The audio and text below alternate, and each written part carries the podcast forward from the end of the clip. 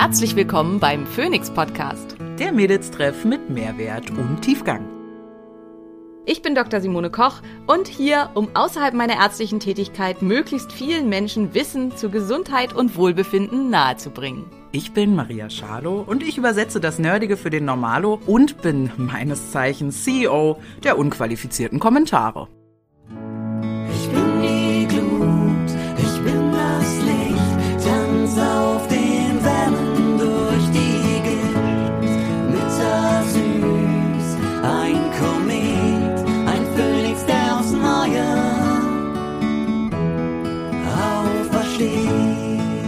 Im Daily Business bin ich zwar Ärztin, dennoch dient dieser Podcast lediglich der Wissensvermittlung und soll euch Möglichkeiten geben, vielleicht Experimente an euch selber auszuführen, aber mit Sicherheit keine therapeutischen Empfehlungen. Unser Immunsystem ist in dieser Jahreszeit besonders gefordert. Dies liegt vor allen Dingen an der heißen Heizungsluft, die unsere Atemwege austrocknet und dazu führt, dass sich Viren und Bakterien hier besonders schnell einnisten können. Umso wichtiger ist es, unser Immunsystem in dieser Zeit optimal mit Nährstoffen zu unterstützen. Eine große Hilfe kann hier AG1 sein. AG1 enthält 75 verschiedene Inhaltsstoffe, alles aus natürlichem Ursprung und einen großen Anteil an Vitaminen und Mineralstoffen, um uns dabei zu helfen, den täglichen Bedarf abzudecken. Mit der Adresse www.athleticgreens.com slash Simone bekommst du das Starterpaket mit einmal extra fünf Travel Packs sowie einer schönen Dose und einem Löffel sowie einer Jahresportion Vitamin D. Athletic Greens bzw. AG1 erhältst du im Abo. Das Abo ist jederzeit kündbar, aber ohne Probleme kommt deine tägliche Dosis für dein Immunsystem zu dir nach Hause.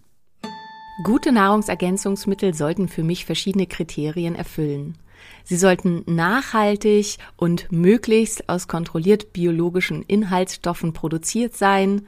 Sie sollten aus Deutschland stammen und sie sollten natürlich von hervorragender Qualität und sauberen Inhaltsstoffen geprägt sein. Hier kann ich euch alle Produkte von Naturtreu absolut ans Herz legen. Ihr bekommt hier Produkte wie zum Beispiel Nervenstärke, ein B-Vitaminkomplex mit aktivierten B-Vitaminen oder auch Blutkraft, ein Eisenkomplex kombiniert mit Fenchel, der weniger stark auf den Magen schlägt oder auch Flammengarde, die Zusammenstellung aus verschiedenen sekundären Pflanzenstoffen aus Weihrauch, Ingwer und Zimt, die dabei helfen können, Entzündungen vorzubeugen oder diese zu bekämpfen. Mit unserem Code Phoenix10 erhaltet ihr 10% auf alle Produkte von Naturtreu.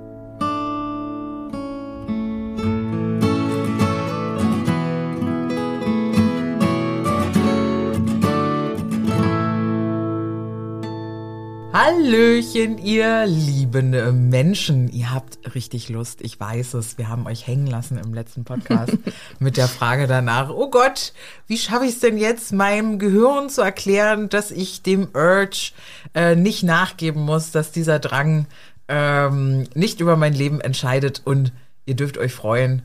Ähm, Dr. Mona hat sich hingesetzt und ähm, ich, ich würde schon gern wissen, wie viele Bücher eigentlich? Nur Äh, zu dem Thema, kannst du das sagen?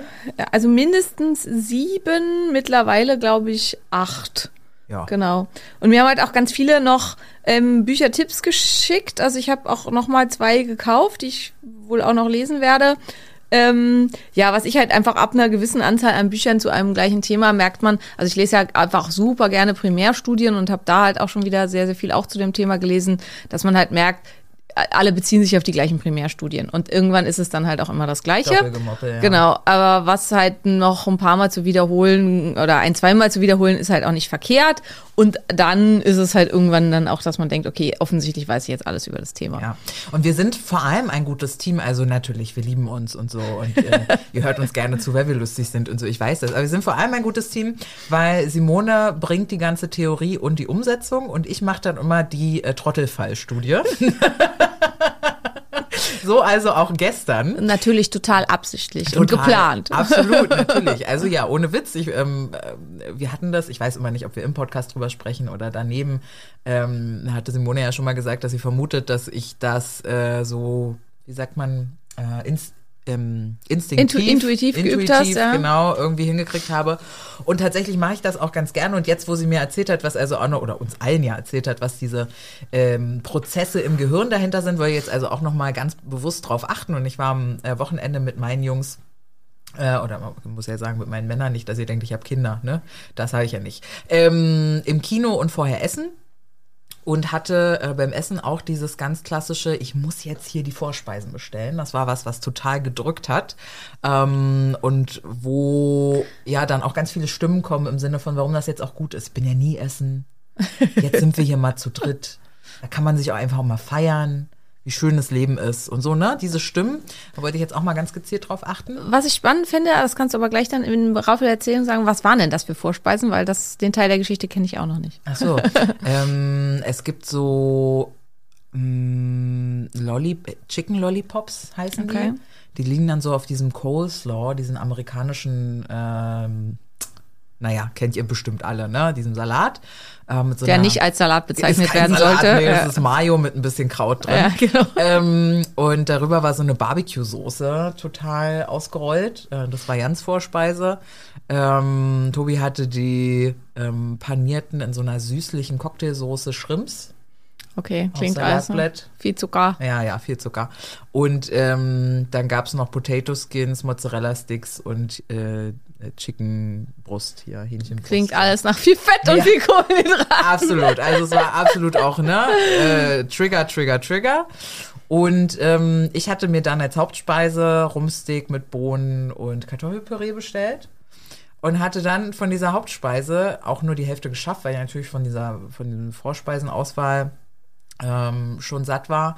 Aber eine Sache, die besonders unschön war, wir hatten ja auch über Befriedigung gesprochen äh, beim letzten Mal. Und ich habe gar keine äh, Befriedigung ähm, gefühlt, weil ich esse seit ja fast zwei Jahren nur noch Bio- und Weideprodukte. Und konventionell Fleisch irgendwo schmeckt mir nicht mehr. Das ist nicht lecker. So ein wässriges, So ein wässriges Hühnerbein. ja, und ich hatte ja ein Rums, Rumsteak oder so, wie man jetzt sagen möchte, ja, und es, es war einfach nicht geil. Es war nicht befriedigend, ja. Und dann dachte ich halt nach diesem Essen, okay, dann ist doch jetzt die Befriedigung bestimmt Süßes im Kino. Das muss ja, ne? Das ist ja jetzt dann logisch. Und da hat jetzt dann wieder voll das, äh, was wir letztes Mal hatten, das ist echt eine gute Fallstudie, schlägt das Corpus striatum zu und denkt, beim nächsten Mal, Ja. beim nächsten ja, Mal. ja, das macht mich jetzt glücklich. Jetzt im Kino, das macht mich glücklich. Und da hatte ich halt so eine, äh, ja, Sachen gekauft hier, äh, M&M's und Skittles und süß und und ähm, na Popcorn. Ich brauche das immer äh, gemischt. Mona, wie bist du bei Popcorn? Ich mag gar salzig? kein Gar Popcorn. nicht, okay. Insofern bin ich, also mochte ich auch Raus. tatsächlich noch nie, bin ich raus. Ja, Also. okay. Ich liebe ja auch Maiswaffeln und sowas. Was auch, Jan ist jetzt schon immer am Lachen, wenn ich irgendwas total crave. Zum Beispiel Trüffel ist gerade was. Ich habe alles mit Trüffel momentan. Dann ist, guckt er mich schon immer Trüffel, an. der sauteure Gourmetpilz ja, oder? ja, okay. ja, ja, der Krass. Pilz, genau. Und dann guckt er mich immer an und sagt, na, Nahrungsmittelunverträglichkeit? Weil er immer davon ausgeht, dass wenn man halt etwas so sehr unbedingt haben will, dass man halt daran äh, unverträglich ist. Das haben wir wohl in irgendeiner Folge mal Ja. gesagt, ne? Ähm, ja, was soll ich euch sagen? Ich hatte natürlich, also ich hatte drei Gummibärchen am Ende und irgendwie eine kleine Handvoll Skittles und äh, von den M&M's habe ich ein bisschen mehr gegessen. Da stehe ich halt einfach auf diese Erdnussdinger, aber und Popcorn und ich hatte Blähbauch und Durchfall des Todes, weil, Mone, wie heißt das Enzym, was Zucker verarbeitet? Genau, also ähm, sämtliche Zuckerarten, also sämtliche Disaccharide werden von im Darm aufgespalten von Enzymen, die die in die Einzelzucker spalten. Also für Laktose, Laktose besteht jeweils immer aus einem ähm, Stück äh, Glucose und einem Stück Galaktose und das muss aufgespalten werden von der Laktase. Das kennen halt viele, das bei den Laktoseintoleranten, ne? die haben nicht genug Laktase und die kriegen dann Durchfall. Und ähm, genauso ist es also Fructose, da gibt's halt die Fructase, die das dann ähm, verarbeitet. Und genauso gibt es aber auch, wobei Fructose ein Monozucker ist, ähm, und dann gibt es halt eben die, aber auch die Saccharase. Und äh, die Saccharase ist ähm, auch ein Enzym, was äh, ein Disaccharid spaltet. Also äh, ganz normaler Haushaltszucker besteht ja immer aus einem Molekül Glucose und einem äh, Molekül Fructose und äh, muss halt eben aufgespalten werden in diese beiden Dinger. Und normalerweise haben wir davon mehr als genug. Also die wenigsten bekommen damit wirklich Probleme. Kann auch, also wenn ein gewisser Grad überschritten ist, dann ist halt auch der, die Ursache, also irgendwann kriegt jeder Blähungen von riesigen Unmengen Zucker. Aber normalerweise ist es halt nicht so das Problem, wenn man ganz regelmäßig recht große Mengen an Zucker konsumiert, was wir leider fast alle tun. Aber wenn man den eben nur noch ganz, ganz selten isst und Maria isst da wirklich ganz, Gar kein- ganz. Also meine Schokolade ist zuckerfrei. Mein, also der Zucker, den ich esse, ist Fruchtzucker als aus Obst. Ja, ja. So. Und dann fährt er, und das ist halt eben Fructose, und da geht's um den ähm, Fructosetransporter, also das ist halt nochmal wieder ganz was anderes. Und dann baut der Körper, also was ist halt in unserem Körper immer use it or lose it. Und da er eben nicht viel Saccharase braucht, hält er die auch nicht in petto, so für den Fall das.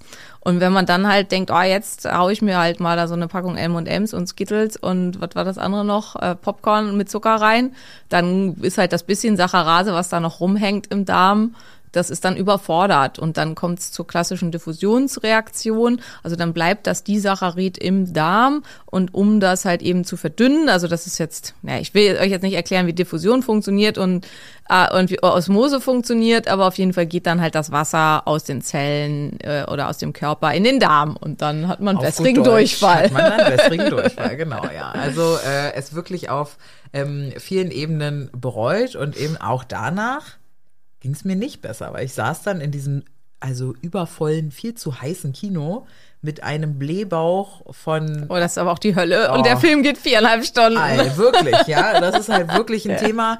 Ähm, und das war, war am Ende auch gar nicht schön so. Also meine Challenge, du hast ja die Buttercup Challenge, ja. Ja. Und ähm, ich gehe total gerne ins Kino, aber meine Challenge wird echt sein, diesen, ähm, diese Verbindung loszukriegen von Kino bedeutet Popcorn. Kino bedeutet übermäßiger Konsum von irgendwelchen zuckrigen Sachen.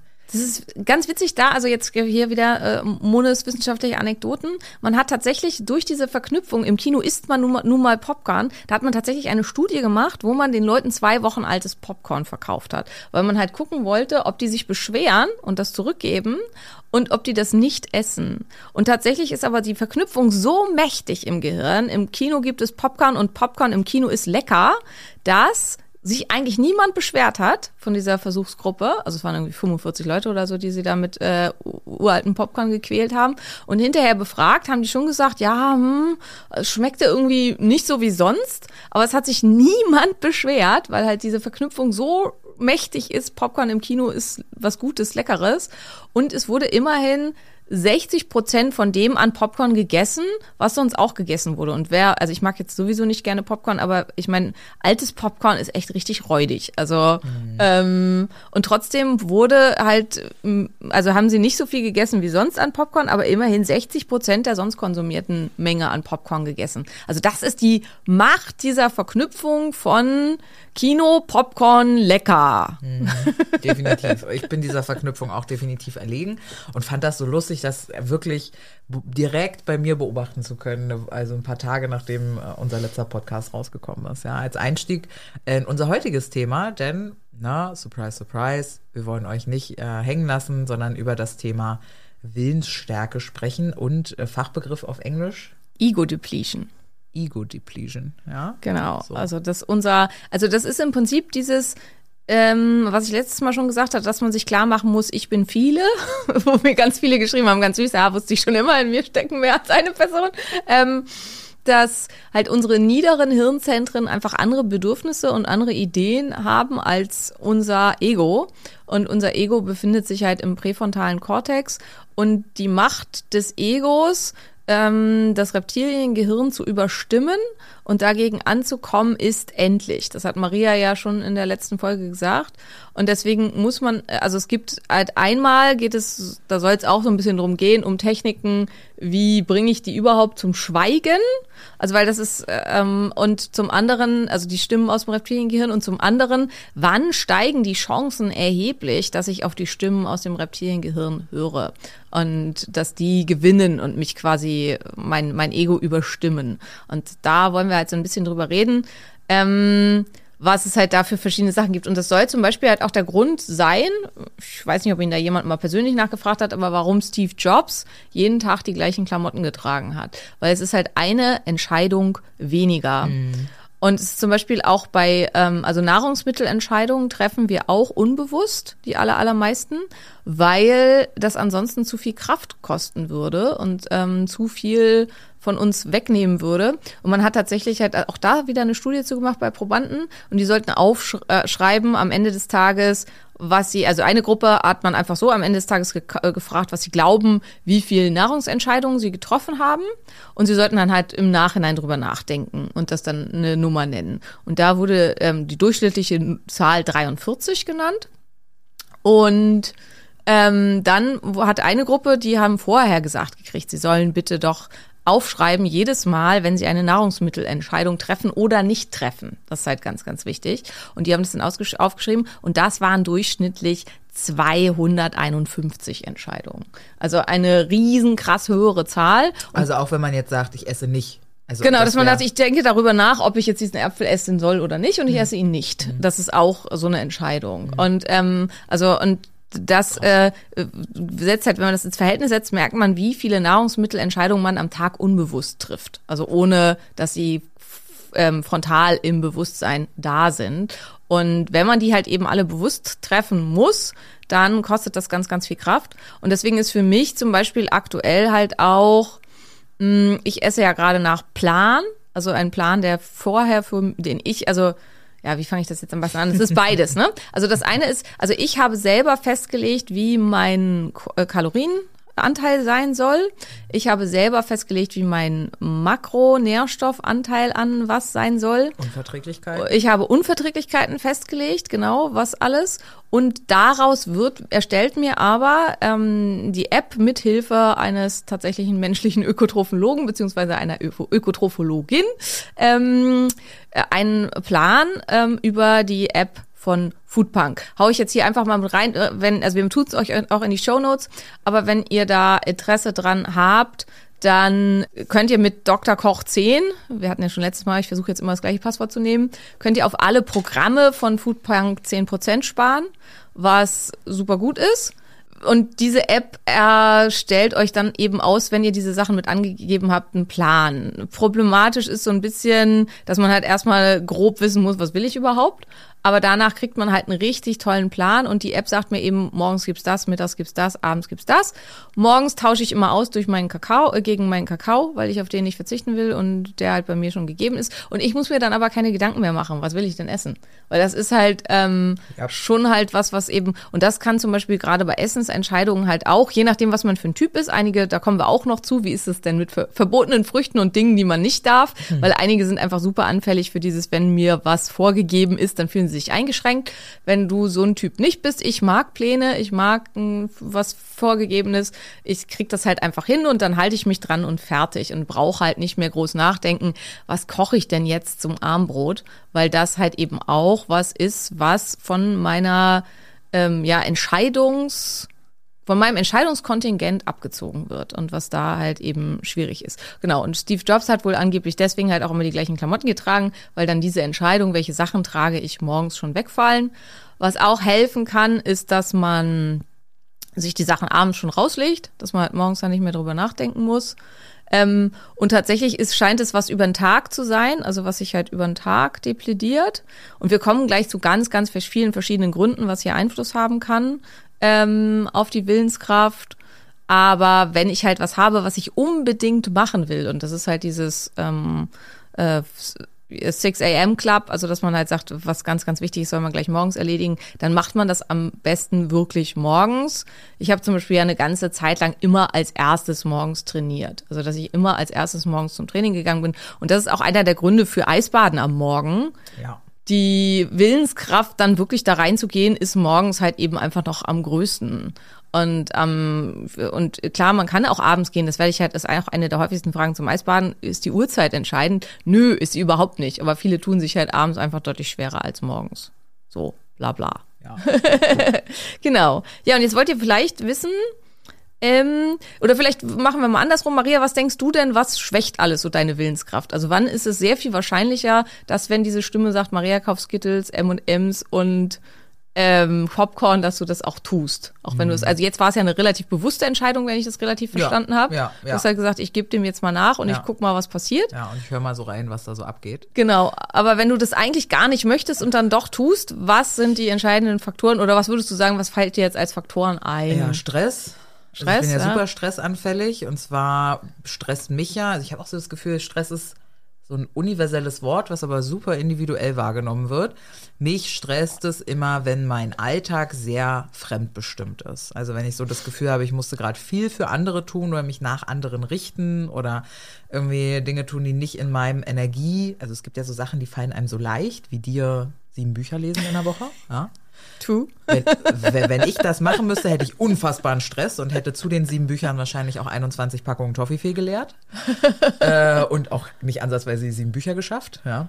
Ähm, das ist sowas, was mich immer wieder in so eine Situation bringt und tatsächlich der Stress daraus, dass ich schon andere Dinge verbasselt habe. Also wenn ich gerade mit mir auch eh nicht so im Reinen bin, weil irgendwie gerade was nicht so klappt oder ich fühle mich nicht so. Also auch total strange eigentlich. Ich fühle mich nicht so, ich fühle mich nicht so sexy und stark und schön, wie ich mich üblicherweise fühle.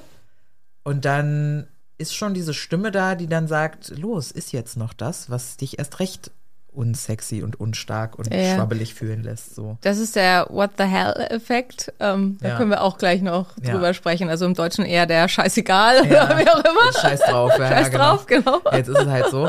Ähm, und das würde ich sagen, ist es so bei mir, aber ich habe das so im Griff, dass ich das irgendwie mitbekomme. Also ich nenne das bei mir selber immer mir jetzt Bullshit erzählen. Ja, So. das, das finde ich, Bullshit ist gut, auf jeden Fall, dass man halt klar, sich klar macht, dass das, was da geredet wird, nicht unbedingt der Wahrheit entspricht. Ja. Ähm, Gehe ich auf beide Punkte, würde ich sagen, ein bisschen drauf ein. Ähm, also erstmal Stress ist halt absolut korrekt. Also man kann schon von vornherein bei jemandem voraussagen, ob er einer äh, Versuchung, welcher Art auch immer, widerstehen können wird oder nicht, ähm, indem man schaut, wie ist seine HRV im Vergleich zu seiner HRV sonst. Das ist immer ganz, ganz wichtig. Jeder hat so seine eigene Spanne der HRV. Und wichtig sind vor allen Dingen Abweichungen hiervon. Das heißt, also Julian zum Beispiel hat eine HRV, die tendenziell zwischen 150 und 200 ist, also super hoch. Oh, Ich habe halt eine HRV, die ist um viermal so hoch wie meine. ja, genau, bei mir auch. Also meine HRV ist halt tendenziell so zwischen 30 und 40. Und ganz wichtig ist aber eben bei mir, dass wenn die auf 20 sinkt oder auf 25, dann ist klar, es ist irgendwas da, was mich krass stresst. Und ähm, über die Veränderung an der HRV kann man sehr sicher voraussagen, also auch dazu gibt's halt sehr gute Untersuchungen, ob jemand einer Willenskraft Anstrengung nachkommen wird, ob er einer Versuchung widerstehen kann oder nicht. Das heißt, alles, was die HRV schwächt und was die HRV erniedrigt, senkt auch die Willenskraft und da ist halt eben Stress, logischerweise alle Arten von Stress, also Stress, negativer Stress, der sich halt schlecht auf die HRV auswirkt, spielt da einen ganz, ganz großen Anteil. Und andersrum kann alles, was die HRV verbessern kann, Atemübungen, ähm, also da äh, Eisbaden verbessert auch die HRV halt eben extrem. Und ist, glaube ich, auch mit, neben der Dopamingeschichte halt einer der Gründe, warum Eisbaden tatsächlich so hilft. Ähm, bei äh, äh, ja mit Essensgeschichten und Diäten und so weiter, dass es halt einfach die HRV stärkt. Sauna verbessert die HRV, kann hier hilfreich sein. Schlaf ganz, ganz, ganz entscheidend. Also neben der Verminderung der Insulinsensitivität zum Blutzucker kommen wir nachher noch. Ähm, es spielt halt eben auch ein Absinken der HV eine ganz, ganz große Rolle. Und dann halt alles, was wir vielleicht machen, was halt too much ist und was eben ja die HV aus dem Konzept bringt. Also Stress völlig richtig, spielt eine ganz, ganz große Rolle. Und wir können das halt über die HRV für uns abbilden. Also ich kann halt schon und Tendenziell muss man sagen, kann man dann eventuell, wenn man sieht, okay, meine HV ist gerade irgendwie total schlecht, warum auch immer, manchmal weiß man es ja nicht, dass man halt sagt, okay, ich muss jetzt im Augenblick besonders aufpassen, dass ich halt einfach nicht irgendwelche dummen Entscheidungen treffe. Könnte man also sagen, der Körper ist dann auch schwach. Also Der Körper ist schwache, schwach, ja. Schwache HRV ist ja einfach ja, du Ja, das- brauchst Ruhe, ne, ruh Ja. dich aus, musst aufladen, auftanken und ähm, das ist ja dann auch irgendwie logisch, dass dann der Wille, ist ja auch nur ein Muskel, der trainiert werden muss, so steht es immer in diesen ganzen Unternehmerbüchern, ja. Disziplin overall und der ähm, Muskel muss trainiert werden, äh, ist dann tatsächlich auch einfach schwach. Genau, ja. der ist dann deutlich schwächer und dann ist halt die Wahrscheinlichkeit, dass wir auf irgendein Werbeversprechen reinfallen oder einfach eine dumme Entscheidung treffen, weil unser Reptiliengehirn uns in die Richtung geschubst hat, dass äh, die ist dann deutlich, deutlich höher. Also das ist äh, schon. Und dann hast du ja als zweitens den What the hell-Effekt. Ähm, das ist tatsächlich halt so, ähm, wer sich, also Scham, Schuld und ähm, sich mit sich selber nicht gut fühlen, ist auch ein ganz starker Prädiktor dafür, dass man entweder, dass man halt völlig aus dem gewünschten Verhalten rauskippt und dass man halt auch zukünftige Willensentscheidungen nicht so trifft, wie man es eigentlich tun wollte. Also auch da gibt's jede Menge Studien zu und man hat halt zum Beispiel Studienteilnehmern eine Schüssel Schokolade hingestellt und hat die irgendwie allein gelassen und vorher durften die irgendwie nie, ewig nichts essen. Also diese Versuchsaufbaus sind oft fies. Also so. Und der einen Gruppe hat man gesagt, ja, es ist auch überhaupt nicht schlimm, wenn man irgendwie gerade gestresst ist und äh, alles schwer ist, wenn man sich dann auch mal Schokolade nimmt und wenn man da ein bisschen mehr von isst, das ist wirklich was, da muss sich keiner für schämen, das passiert jedem Mal. Und die andere Gruppe hat, eine Gruppe hat gar keine Anweisung gekriegt und eine Gruppe war eher so, ja, man muss sich halt auch zusammenreißen und keine Ahnung.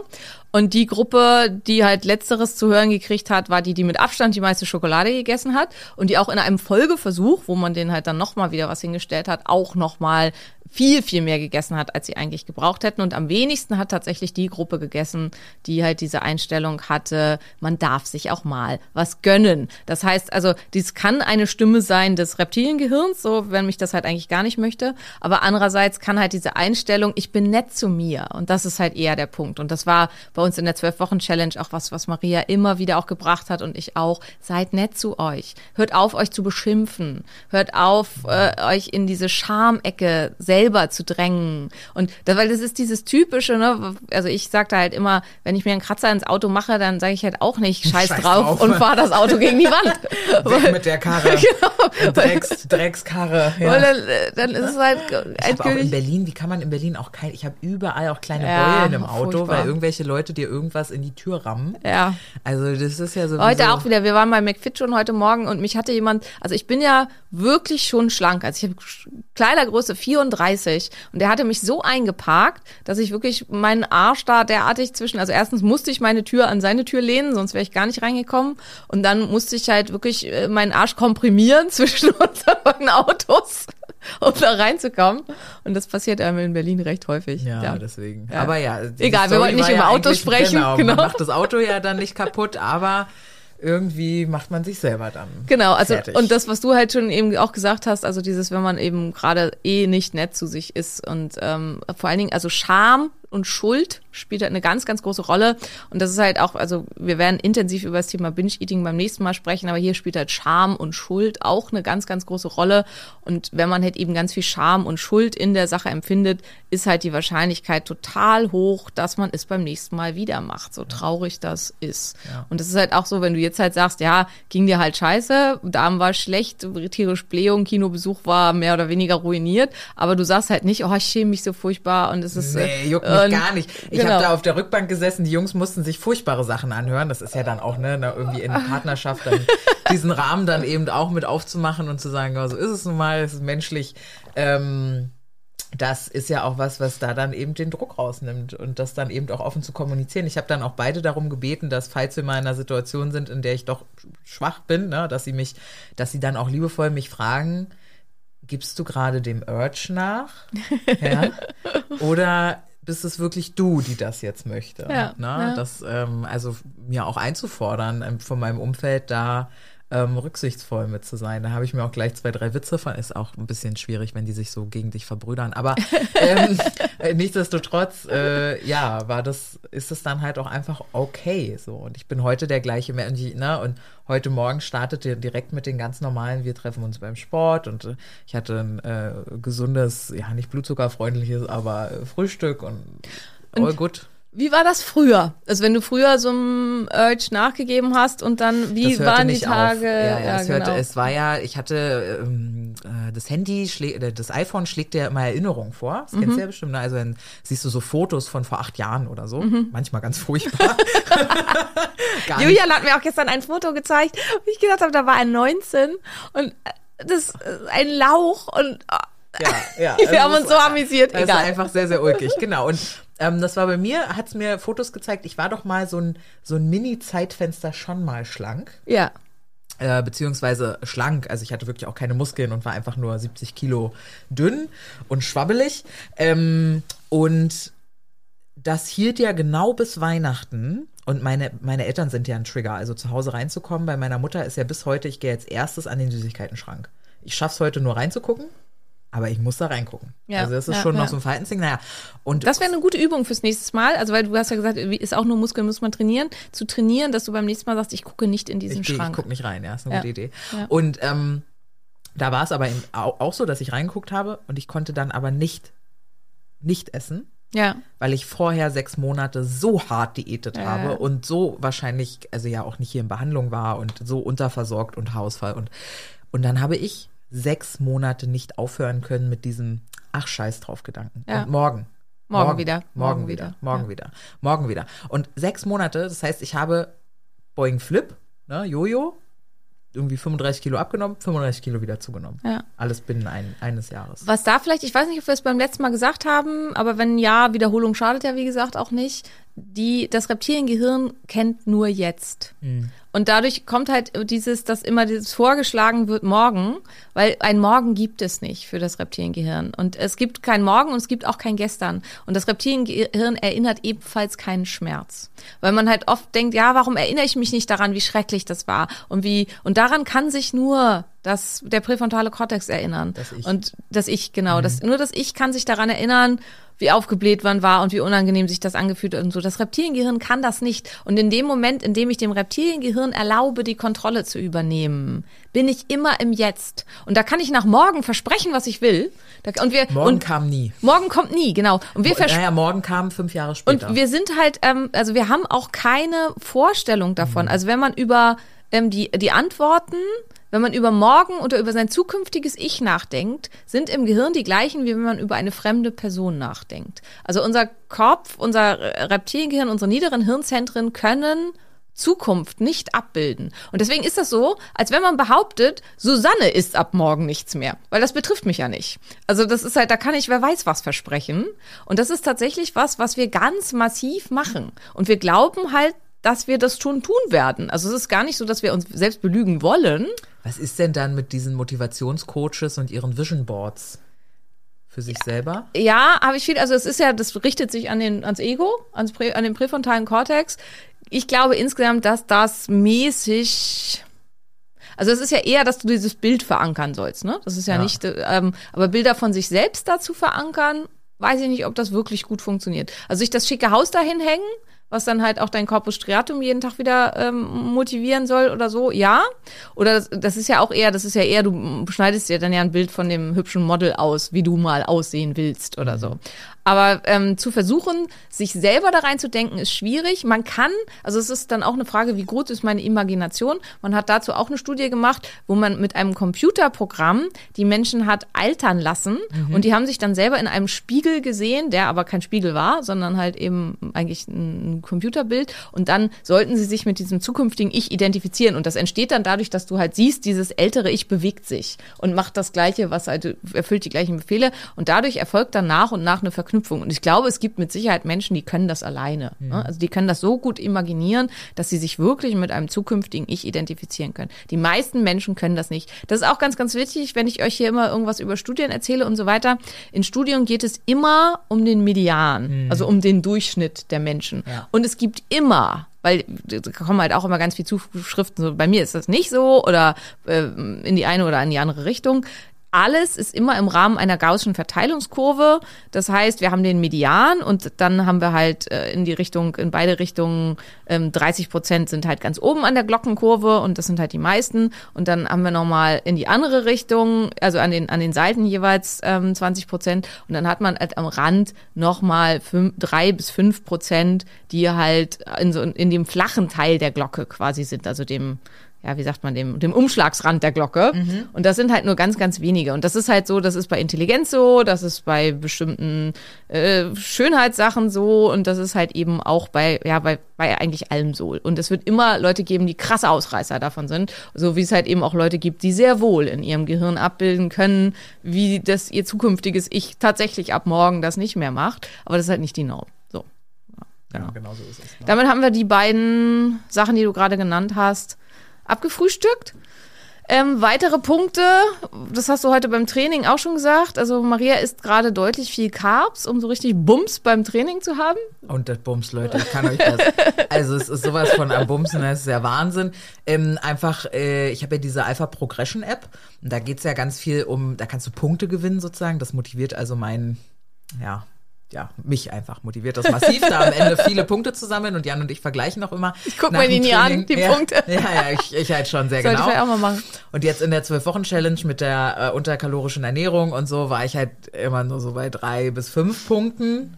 Ähm, und jetzt habe ich halt äh, meine Kohlenhydrate, muss man ja auch fair dazu sagen, von 30 bis 50 Gramm auf 90 bis 110 Gramm. Also ich glaube, es ist immer noch wenig Kohlenhydrate so für was Menschen normalerweise so an Kohlenhydrate essen.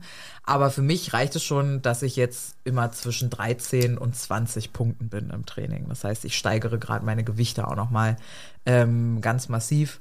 Und das macht mich einfach nur sehr glücklich in der Hoffnung, ähm, die überschüssige Haut mit Muskeln zu füllen. Genau, und da hast du aber auch gesagt, welches Problem gibt es bei den Kohlenhydraten? Also was musst du Genau, ich muss aufpassen, welche Kohlenhydrate ich esse und auch in welchem Zustand ich bin, weil sonst kriege ich durchaus äh, Fressattacken von äh, falschen oder zu viel oder schlechtes Timing Kohlenhydraten. Genau. Und das ist nämlich der nächste wichtige Punkt. Ähm, Willenskraft selber erfordert eine, also ist eine Energie, erfordert eine Energieleistung und diese Energie muss da sein. Das heißt, wenn ich keine Nährstoffe gerade zur Verfügung habe, und hier ist ganz, ganz wichtig, das eine ist tatsächlich Zucker, also Glucose, und das andere sind essentielle Aminosäuren, weil es sp- sp- spielen in der Antwort der Neurotransmitter bestimmte Aminosäuren eine große Rolle. Und deswegen gibt's halt auch die ähm, kognitive Erschöpfung durch zu wenig Aminosäuren. Also das sind die beiden entscheidenden Punkte. Und man konnte da eben auch feststellen, also auch dazu gibt Studien, wenn man halt Leute vorher ähm, ein Glas Apfelsaftschorle, glaube ich, war das, hat trinken lassen, dass die dann Willenskraft, ähm, Herausforderungen eher ähm, gerecht werden konnten, als wenn sie die nicht bekommen haben. Und logischerweise ist dann halt eben alles, so was Maria jetzt besch- beschrieben hat, ist, wenn es, wenn man es übertreibt mit den Kohlenhydraten, wenn man das Timing falsch macht, wenn man die falschen Kohlenhydrate isst und zur gleichen Zeit, äh, zur falschen Zeit und dann halt ähm, einen Blutzuckerabfall hat. Mir ist ganz, ganz wichtig hier zu sagen, das ist kein, also kein Unterzucker, weil es wird halt immer gesagt, wenn man dann einen Unterzucker hat, gesunde Leute ohne äh, Diabetes Typ 2 haben fast nie Unterzucker und auch ein Zucker von 60 ist für einen gesunden prinzipiell total easy handelbar, kann aber halt eben, also ist nicht gesundheitlich schlimm, aber kann halt extremen Heißhunger auslösen und extremes Unwohlsein. Ähm, unter anderem eben auch, weil es tatsächlich die Willenskraft schwächt. Also weil dann dieser, die- für diese Willenskraftleistung die Energie nicht da ist. Und das ist jetzt von mir nur eine Theorie. Ich persönlich glaube, dass das einer der Gründe ist, warum Keto-Adaptation hier so hilfreich ist. Weil in dem Moment, in dem mein Gehirn theoretisch, wenn äh, kein, keine Glucose da ist, in der Lage ist, auf Ketonkörper zurückzugreifen und sich die dann halt auch zu holen und zu bestellen, dann ist es scheißegal. Also dann muss ich halt eben, weil also die die ähm, äh, Ideen aus dieser Studie waren halt dieses, was man halt häufig dann da hört, ja, dann muss man halt alle drei, vier Stunden essen. Das sorgt dann dafür, dass die Willenskraftleistung besser wird. Dann haben sie da aber auch Versuche mitgemacht, haben gedacht, haben festgestellt, scheiße, das führt eher dazu, dass der Blutzucker völlig Rollercoaster fährt und dass es halt überhaupt nicht besser wird und man dann erst recht Unterzucker hat. Und dann sind die Forscher am Ende zu dem Schluss gekommen, na ja, also so eine richtig gute Lösung haben wir noch nicht. Und die präsentiere ich jetzt hier einfach mal, ganz mit ganz viel Hybris, aber ähm, ich glaube halt, wenn man eben vollständig äh, Keto adaptiert ist, dann kann der Körper in diese Situation auf Ketonkörper zurückgreifen und was die Willenskraft halt dann erheblich stärkt.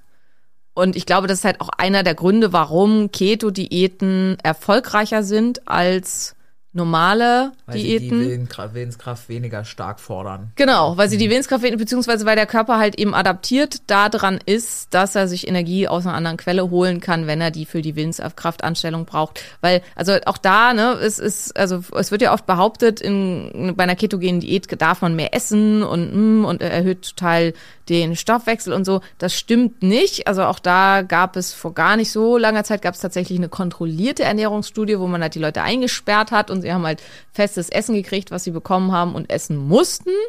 Und ähm, das eine war halt eine Low-Fat, High-Carb-Gruppe und das andere war eine High-Fat, High-Protein-Gruppe. Und die haben beide genau den gleichen Anteil an Kalorien bekommen und die haben genau gleich viel abgenommen. Keinerlei Unterschied. Und wenn man das halt in der freien Wildbahn macht, ist es ist in der Kurzintervention, das ist auch ganz, ganz wichtig, nicht unbedingt in der Langintervention, aber in der Kurzintervention die Keto-Gruppen besser abnehmen und die Low-Carb-Gruppen besser abnehmen. Und ich denke, das hat eben ganz, ganz viel damit zu tun, dass weniger Blutzuckerschwankungen da sind, dass da und dass einfach auch das Gehirn permanent Energie hat, um Willenskraftleistungen durchzuführen. Wie lange ist eine Kurzadaptation? Eine Kurzintervention, Meine acht, Studi äh, acht Wochen meistens. Acht Wochen. Mhm. Äh, und was heißt Keto-Adaptation? Also, dass man wirklich mal richtig in einer ketogenen Diät.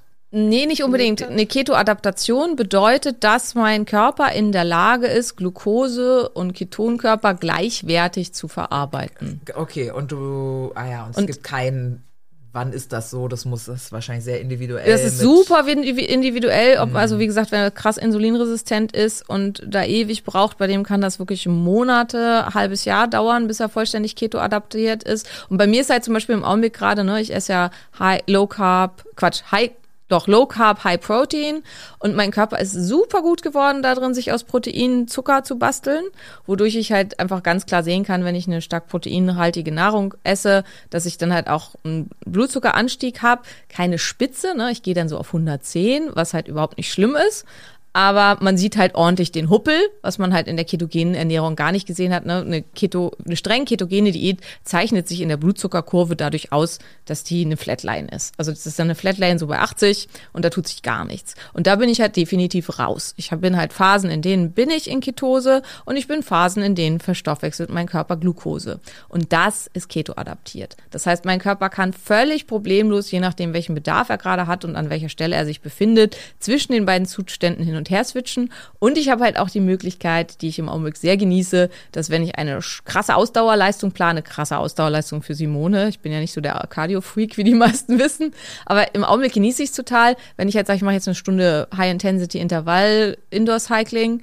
dann nehme ich halt vorher eine Packung exogene Ketone, da mein Körper total super ähm, Keto adaptiert ist, kann er die dann halt easy verstoffwechseln, ist nicht angewiesen auf das Glykogen, ist nicht angewiesen auf die Glucose und in dem Moment, in dem die Glucose aus den Muskeln alle ist, switcht er einfach über auf die exogenen Ketonkörper, die ich mir zugeführt hat und es fühlt sich wirklich an, als könnte ich das für immer machen und das ist geil. Also das ist einfach, es macht halt, also mir hat Cardio noch nie so viel Spaß gemacht wie aktuell. Und ähm, das ist Keto adaptiert. Lange Ausholer, aber okay. ähm, finde es ist auch wichtig, genau, Ja. dass man das versteht. Also Keto adaptiert heißt nicht permanent in Ketose zu sein, weil dann ist man nicht, also dann ist man zwar Keto adaptiert, dann ist man aber nicht metabolisch flexibel. Also ich benutze Keto adaptiert so ein bisschen auch ähm, kongruent mit metabolisch flexibel, weil ansonsten ist Es man geht halt also darum, dass der Ketose. Körper mit verschiedenen Brennstoffen. Genau, dass er kann. verschiedene Brennstoffe nutzen kann und sich die halt auch holt, wenn er sie braucht. Okay. Genau, jetzt hatten wir Blutzucker, wir hatten HRV und Stress. Ähm, wir hatten Schlaf, haben wir kurz einmal angeschnitten, spielt aber auch eine riesengroße Rolle und ist wahrscheinlich auch mit, neben vielen anderen Sachen, die wir beim letzten Mal schon genannt haben, einer Gründe, dass wir halt im Zeitalter der Süchte leben, das halt, ähm, Weil alle zu wenig schlafen. Genau, weil alle zu wenig schlafen, ja. Weil wir halt äh, dazu neigen, uns unseren Schlaf immer und jetzt wird, sagst du vielleicht da draußen, ich schlafe aber gar nicht zu wenig und dann fragt sich jetzt mal jeder, stelle ich mir einen Wecker? Und jeder, der sich einen Wecker stellen muss, schläft zu wenig. Weil wenn du, ansonsten tatsächlich würdest du von selbst Monaten aufwachen. Ich auch ja. nicht. Ja. Und das ist halt eben das Ziel. Nur wenn ich ohne Wecker aufwache, ich stelle mir trotzdem jeden Morgen Wecker, weil ich will ja nicht zu spät kommen zu irgendwelchen Veranstaltungen und so, ist in dem, was ich so tue, auch nicht besonders gesellschaftlich akzeptiert. Also wenn ich jetzt Künstler wäre oder so, wäre es vielleicht was anderes. Aber in meiner Branche wird es sehr ungern gesehen, wenn man zu irgendwelchen Terminen zu spät kommt. Insofern stelle ich mir immer einen Wecker. Ich bin aber immer vor meinem Wecker wach. Und jeder, der halt einen Wecker braucht, um morgens aus dem Bett zu kommen, schläft zu wenig. Warum auch immer. Ne? Kann halt auch sein, er braucht krass viel Schlaf, weil in seinem Körper was nicht stimmt. Aber er schläft zu wenig. Genau, jetzt muss ich mal überlegen, ob wir noch irgendwas vergessen haben. Wir hatten den What the Hell-Effekt. Wir hatten Blutzucker. Wir hatten ja, äh, also hormonelle Sachen können auch äh, die Willenskraft schwächen. Also die Durchsetzungsfähigkeit und die ähm, ja, Willenskraftstärke hängt halt auch davon ab, ob Östrogen und Testosteron im vernünftigen Verhältnis sind und ob vor allen Dingen keine Östrogendominanz im Verhältnis zum Progesteron ähm, da ist. Das ist für Frauen vor allem sehr äh, spannend, aber bei Männern ist es halt auch, also wenn Männer einen Testosteronmangel haben, kann das auch erheblich die Willenskraft schwächen. Ach so, und dann vielleicht noch, wenn ich mir ganz viel an anderer Stelle äh, verbiete. Menschen, die gerade Diäten und sich da alles verbieten, gehen häufiger fremd. Wer, weiß nicht, total in seine Nachbarin verknallt ist und sich halt permanent jeden Tag da zurückhalten muss, sie zu bespringen. Ja, oder einfach auch im Kopf. Es geht ja schon um das, wenn ich mir meine Gedanken verbiete. Also wenn mhm. ich versuche, mir Sachen, also es geht vor allen Dingen da ganz viel auch einfach um Gedanken. Also wenn ich halt versuche, mir den Gedanken an etwas zu verbieten, ist die Wahrscheinlichkeit höher, dass ich an anderer Stelle in meiner Willenskraft geschwächt bin und das dann nicht mache. Und hm? Ich stelle mir gerade vor, wie du vor der Entscheidung stehst dann, okay, betrüge ich jetzt meine ähm, Beziehungsperson oder schaffe ich die 10 Kilo Abnahme? hm, oder schaffe ich die 10 Kilo Abnahme nicht, sozusagen. Ja. ja. ja. Ja, und da kommen wir vielleicht zu dem, was, also jetzt hier so ein bisschen Lösungsvorschläge, also ein bisschen habt, was habt ihr ja schon rausgehört. Also es macht halt Sinn, für eine stabile HRV zu sorgen, Sachen zu machen, die einen entstressen. Vernünftig zu schlafen. Genau, vernünftig zu schlafen, den Blutzucker so stabil wie möglich zu halten, metabolische Flexibilität zu erhalten. Und das finde ich halt super spannend, weil im Prinzip alles, was wir euch die letzten, weiß ich nicht, schon immer 60 Folgen hier erzählen, hm. kann halt alles auch mit dabei helfen, die Willenskraft zu stärken. Und das ist halt, ähm, also neben der Frage, wie schaffst, wie schaffst du das alles? Äh, also rein zeitlich bei mir ist eine der häufigsten Fragen halt, woher nimmst du die Disziplin? Und ähm, ich glaube, dass schon auch, dass mein Körper sich in diesem ja, Optimalzustand befindet. Also ich würde es jetzt einfach mal so behaupten, dass ich in meinem Leben nie so gesund war wie aktuell.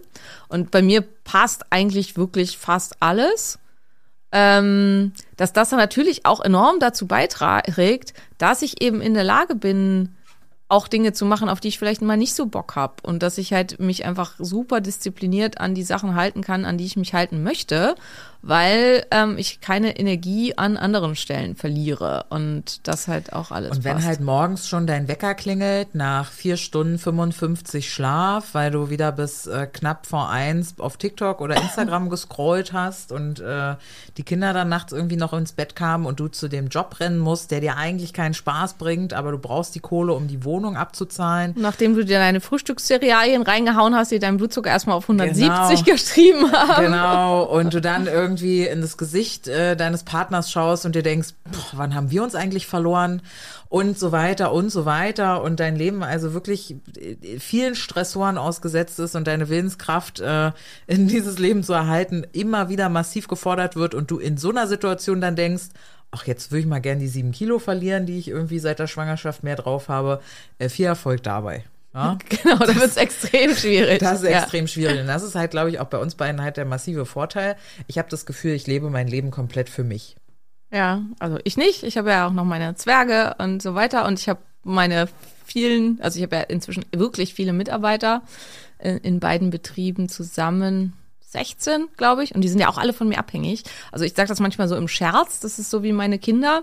Aber so scherzig ist das gar nicht. Ne? Mhm. Also die, wenn ich jetzt äh, heute in den Sack hau und sage, ey, ihr könnt mich alle mal, ich gehe nach Bali, dann sind die alle arbeitslos. Und ähm, ja, und auch, dass ich halt, also dass ich funktioniere, dass ähm, alles, was ich tue, funktioniert. Das ist halt auch entscheidend dafür, dass die auch alle ihren Lebensunterhalt verdienen und dass das alles funktioniert. Und ja, aber du hast recht, also nichtsdestotrotz kann ich halt über vieles in meinem Leben einfach frei entscheiden. Und auch das kann ich natürlich entscheiden. Möchte ich das oder gehe ich nach Bali? Korrekt. Ja. Und gleichzeitig ist natürlich auch ein Antrieb. Also es ist ja immer die Frage, siehst du es als Belastung und raubt es dir Kraft? Oder ist es ein Motivator und ein Antrieb? Genau, ja. Äh, ist ja dann auch immer noch mal ein Unterschied für die Haltung. Ja. ja. Ja, und dann ist halt dieses, also was eben schon mit diesem, ja, nehme ich jetzt irgendwie hier die, also, also denke ich an die Nachbarin oder nicht? Und das ist halt eben, also das, mir hat auch eine geschrieben, nachdem ich das in meiner Story erzählt hatte, wie man solche Techniken durchführt, hat sie halt geschrieben, ja, sie versucht seit einem halben Jahr, isst sie keinen Zucker mehr und sie wartet halt darauf, dass das kommt, dass sie daran kein Interesse mehr hat. Und das ist aber nicht so. Das Verlangen wird immer schlimmer. Und das ist halt ganz, ganz wichtig, sich das klar zu machen. Verzicht und sich auch zu, auch zu versuchen, sich jeden Gedanken daran zu verbieten, ist nicht zu anzuerkennen, dass diese Stimmen da sind und dass dieses Verlangen da ist und es zu durchleben und gehen zu lassen. Ja, das ist wie, denk nicht an den rosa Elefanten. Ich will keinen Zucker essen. Ich verbiete mir jetzt den Zucker. Ich darf keinen Zucker. Zucker ist nicht gut. Was machst du damit? Du fokussierst dich auf den Zucker. Genau. Absolut. Zucker ist absolut repräsentiert in deiner Gedankenwelt und du wirst damit nicht in den Prozess reinkommen, der erstmal der Annahme dessen, dass du da ein Bedürfnis hast, dem Abschied und der Trauer, die damit einhergeht, ähm, die Entscheidung zu treffen, dass ja diese dieser Stoff in deinem Leben weniger zu tragen kommen soll.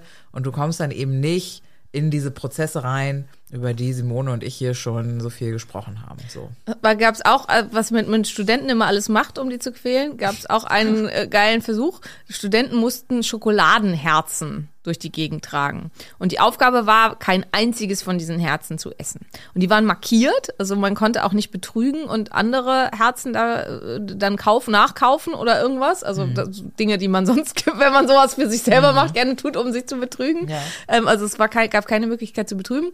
Und die eine Gruppe hat die Anleitung bekommen, dass sie, wann immer sie ganz doll Lust auf diese Schokoladenherzen hatten, das für sich anerkennen sollten, hinspüren sollten, wie fühlt sich das an, auch in die, in die Wut hinspüren sollten, dass sie jetzt diese dämliche Aufgabe gekriegt haben, dass sie diese Schokoladenherzen tragen, in einem Rucksack immer bei sich tragen müssen. Die mussten die immer bei sich tragen, aber nicht essen dürfen. Ähm, hinspüren, auch in das Verlustgefühl und sie durften auch sonst keine Schokolade essen. Also sonst wäre es ja bescheuert gewesen, ne? Also sie durften die Schokoladenherzen auf keinen Fall essen, aber sie durften auch sonst keine Schokolade essen.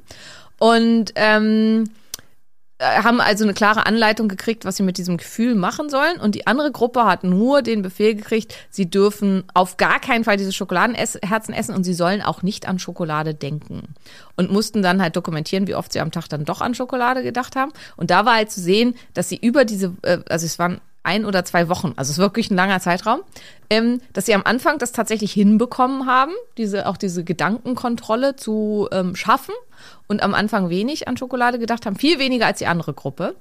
Und dass es aber mit der Zeit immer mehr wurde und am Ende hat eigentlich jeder aus dieser Gruppe versagt und hat eben doch von den Schokoladenherzen gegessen. Manche wenig und andere, what the hell, alle Schokoladenherzen vernichtet. Mhm. Ähm, aus der Gruppe, die, und diese Technik heißt Surf the Urge, also, dass man halt ähm, lernt, ähm, den, den Drang ja, zu surfen, die Welle zu surfen. Im Deutschen wird es auch oft genannt, äh, die Welle zu surfen, die Drangwelle zu surfen. Ähm, die, die diese Anleitung bekommen haben, aus dieser Gruppe hat niemand ein einziges Schokoladenherz gegessen. Und das ist halt einfach, das ist dieser massive Unterschied. Und das ist das, was man für sich ergründen und lernen sollte.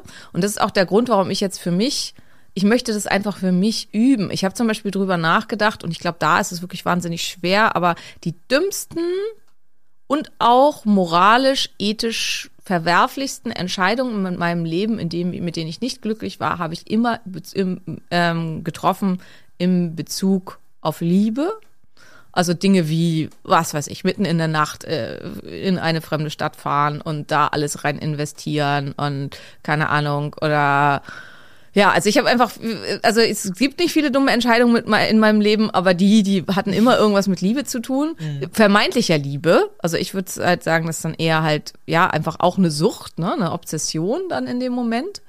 Und ähm, ja, und einfach auch, wo ich Dinge, wo ich mich finde, wo ich mich im Nachhinein einfach nicht korrekt verhalten habe. Also wo ich halt zum Menschen einfach unfair war und gemein war und wo ich ähm, ja Leute einfach nicht so behandelt habe, wie sie es verdient gehabt hätten, weil ich halt ja lieber mit dem neuen Partner zusammen sein wollte oder so und dann halt auch zu dem alten nicht mehr nett sein wollte, wo ich halt im Nachhinein ja einfach denke, das war nicht okay, so.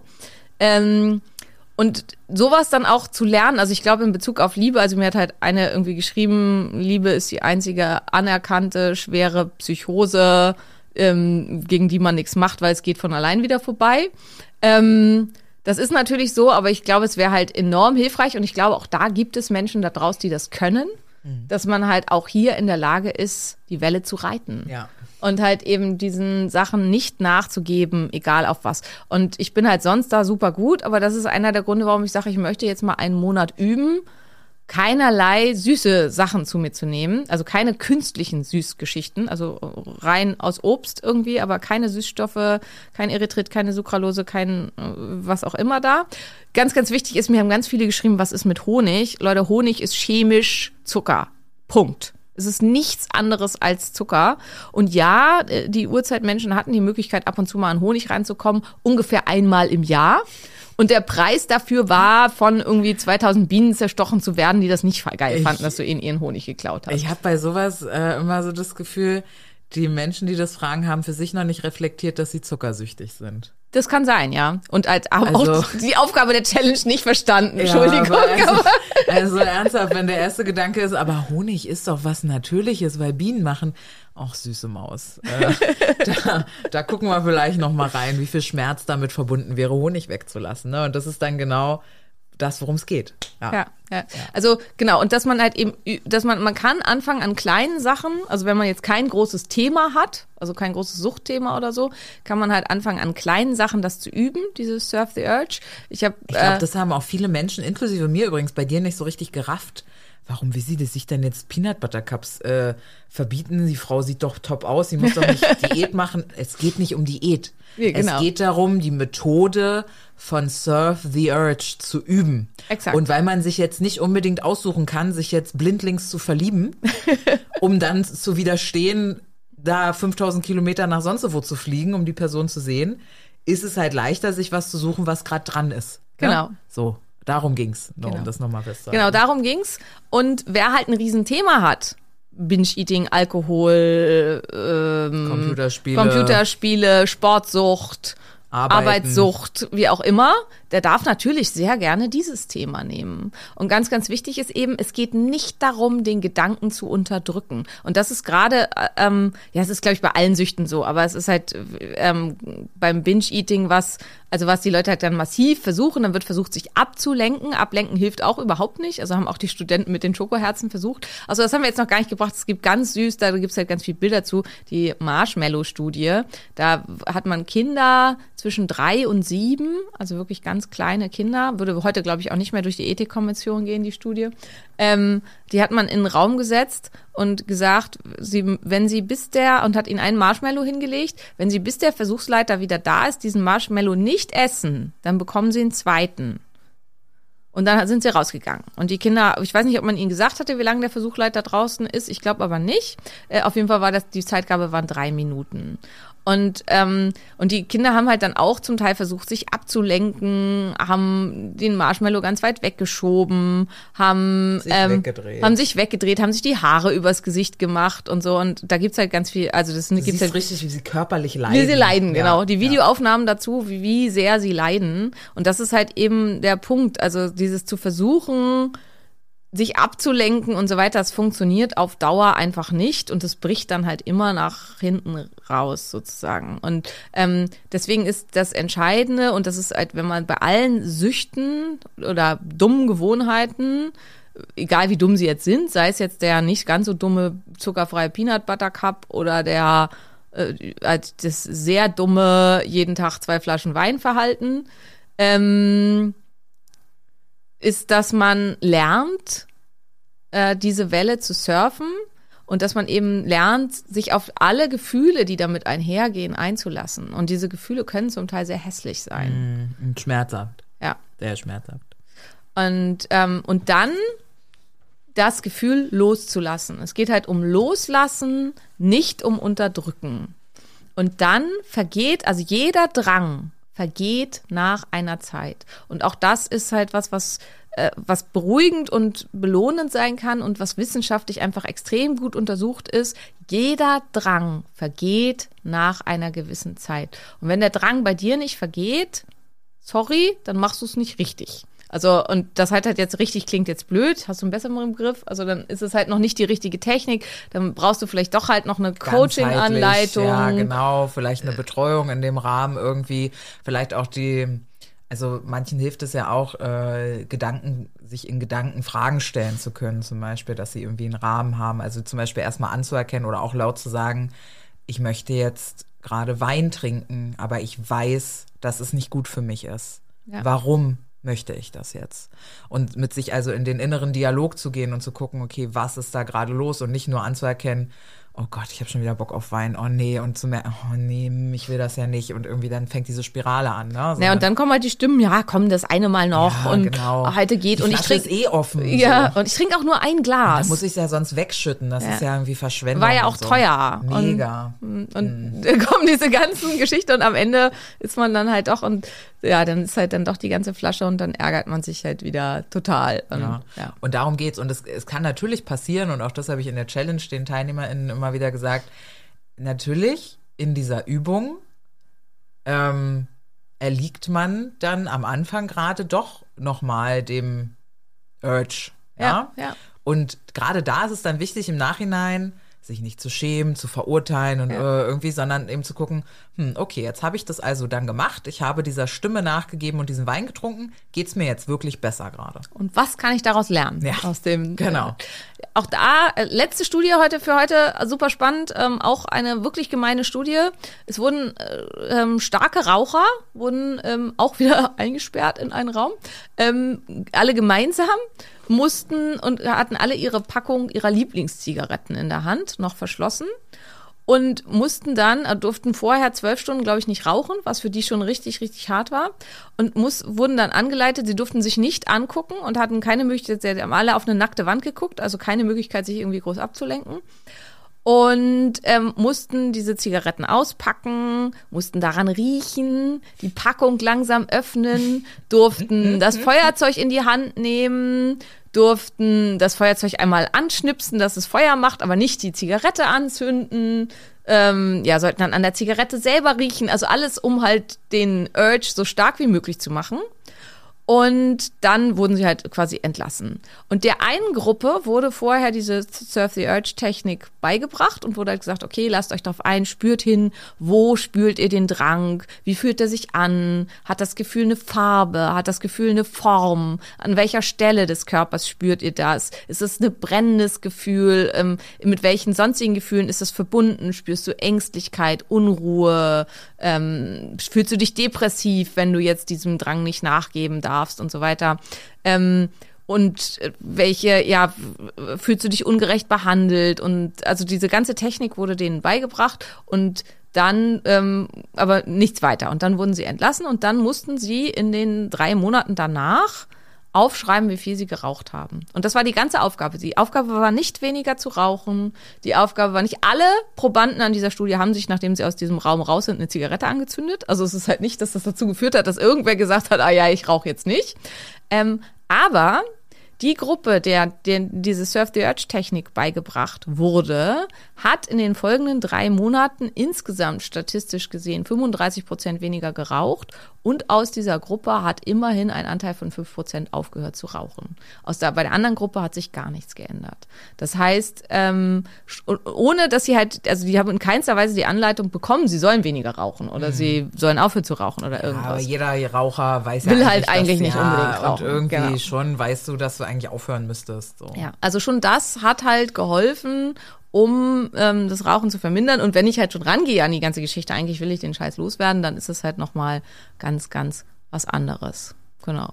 Ja, ich würde sagen, dann haben wir erstmal heute zu Willenskraft und Ego-Depletion und Techniken, wie ich das verbessern kann, einiges erzählt. Wir hoffen, für euch war schön vieles dabei. Ähm, ja, Maria sammelt ja immer Fragen, dass wir, das wollen wir als neues Format mit aufnehmen, dass wir Fragefolgen für euch machen. Ähm, also insofern, wer da Fragen und so weiter zu hat, gerne.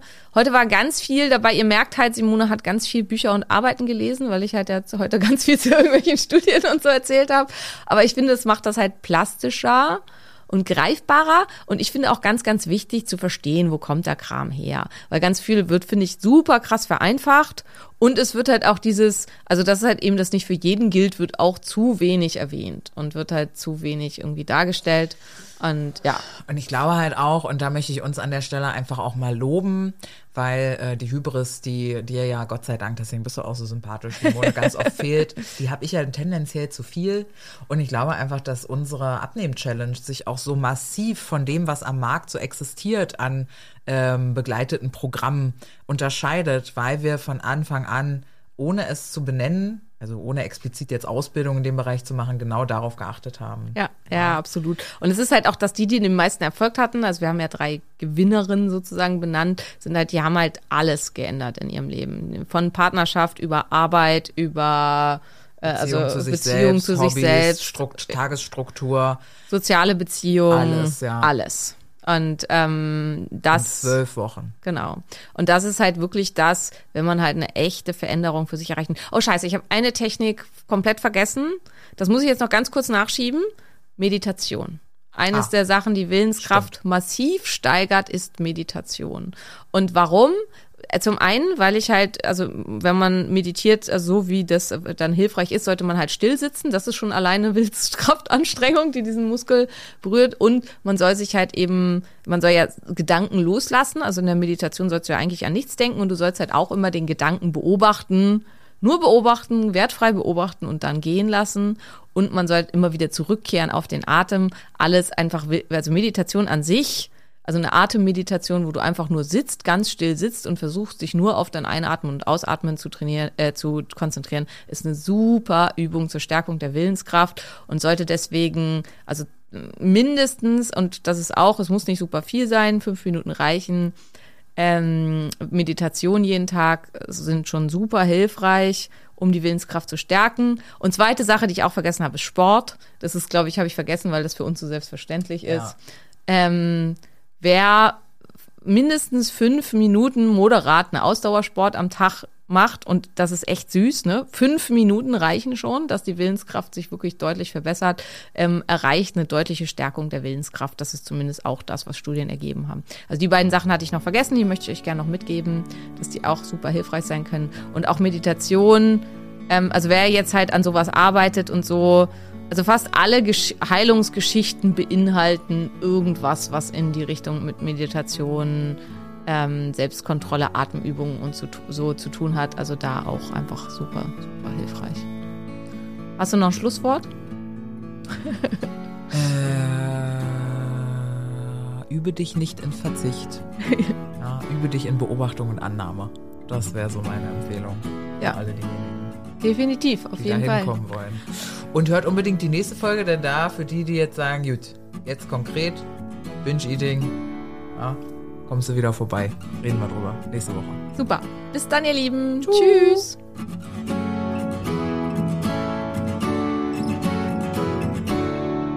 Das war der Phoenix Podcast. Alle Empfehlungen zu Produkten findet ihr auch unter www.drsimone.koch und dann einfach oben auf Empfehlungen und Kooperationen. Damit unterstützt ihr uns und sorgt dafür, dass es diesen Podcast weiterhin geben kann. Und wenn du denkst, hey, das, was Simone da erzählt, das klingt wirklich so, als könnte es mir helfen.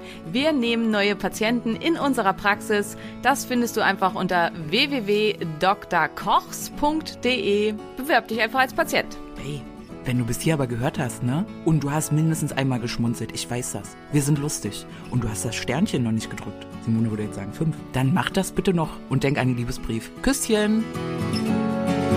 Helios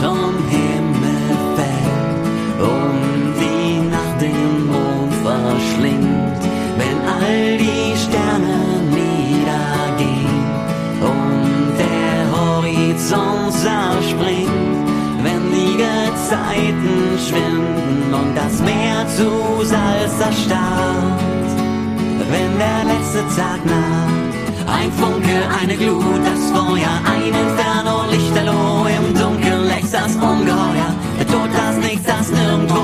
Erhebe dich, erring den Sieg, tot geglaubt und aus der Asche spreiz deine Schwingen und flieg. Du bist die Glut, du bist das Licht,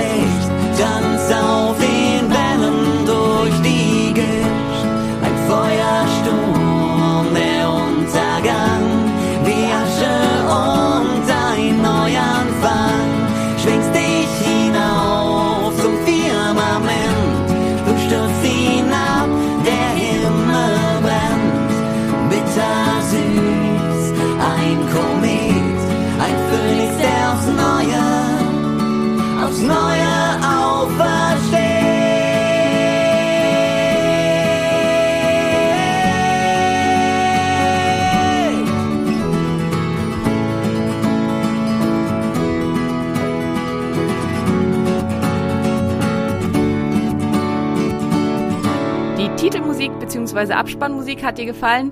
Dies sind Beauty and the Bard. Guck doch mal auf ihrer Homepage vorbei.